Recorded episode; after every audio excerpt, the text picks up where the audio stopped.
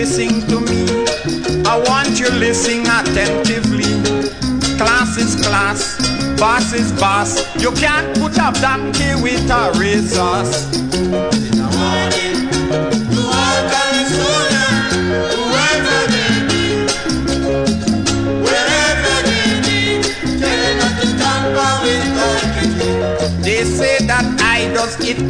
Heavy.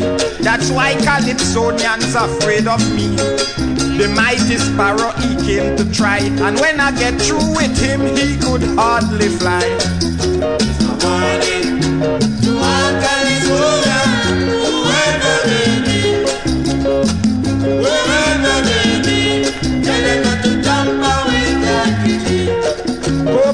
Came was to take the test, but it was too hard, he had to confess. I beat him with addition, division, and subtraction, fraction, and multiplication.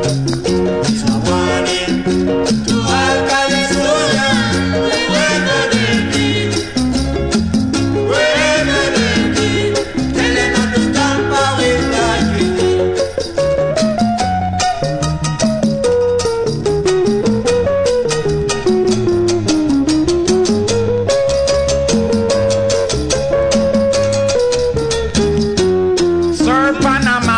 this tip from me.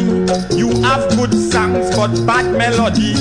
You need an emendation to your pronunciation before you can be called a calypsonian.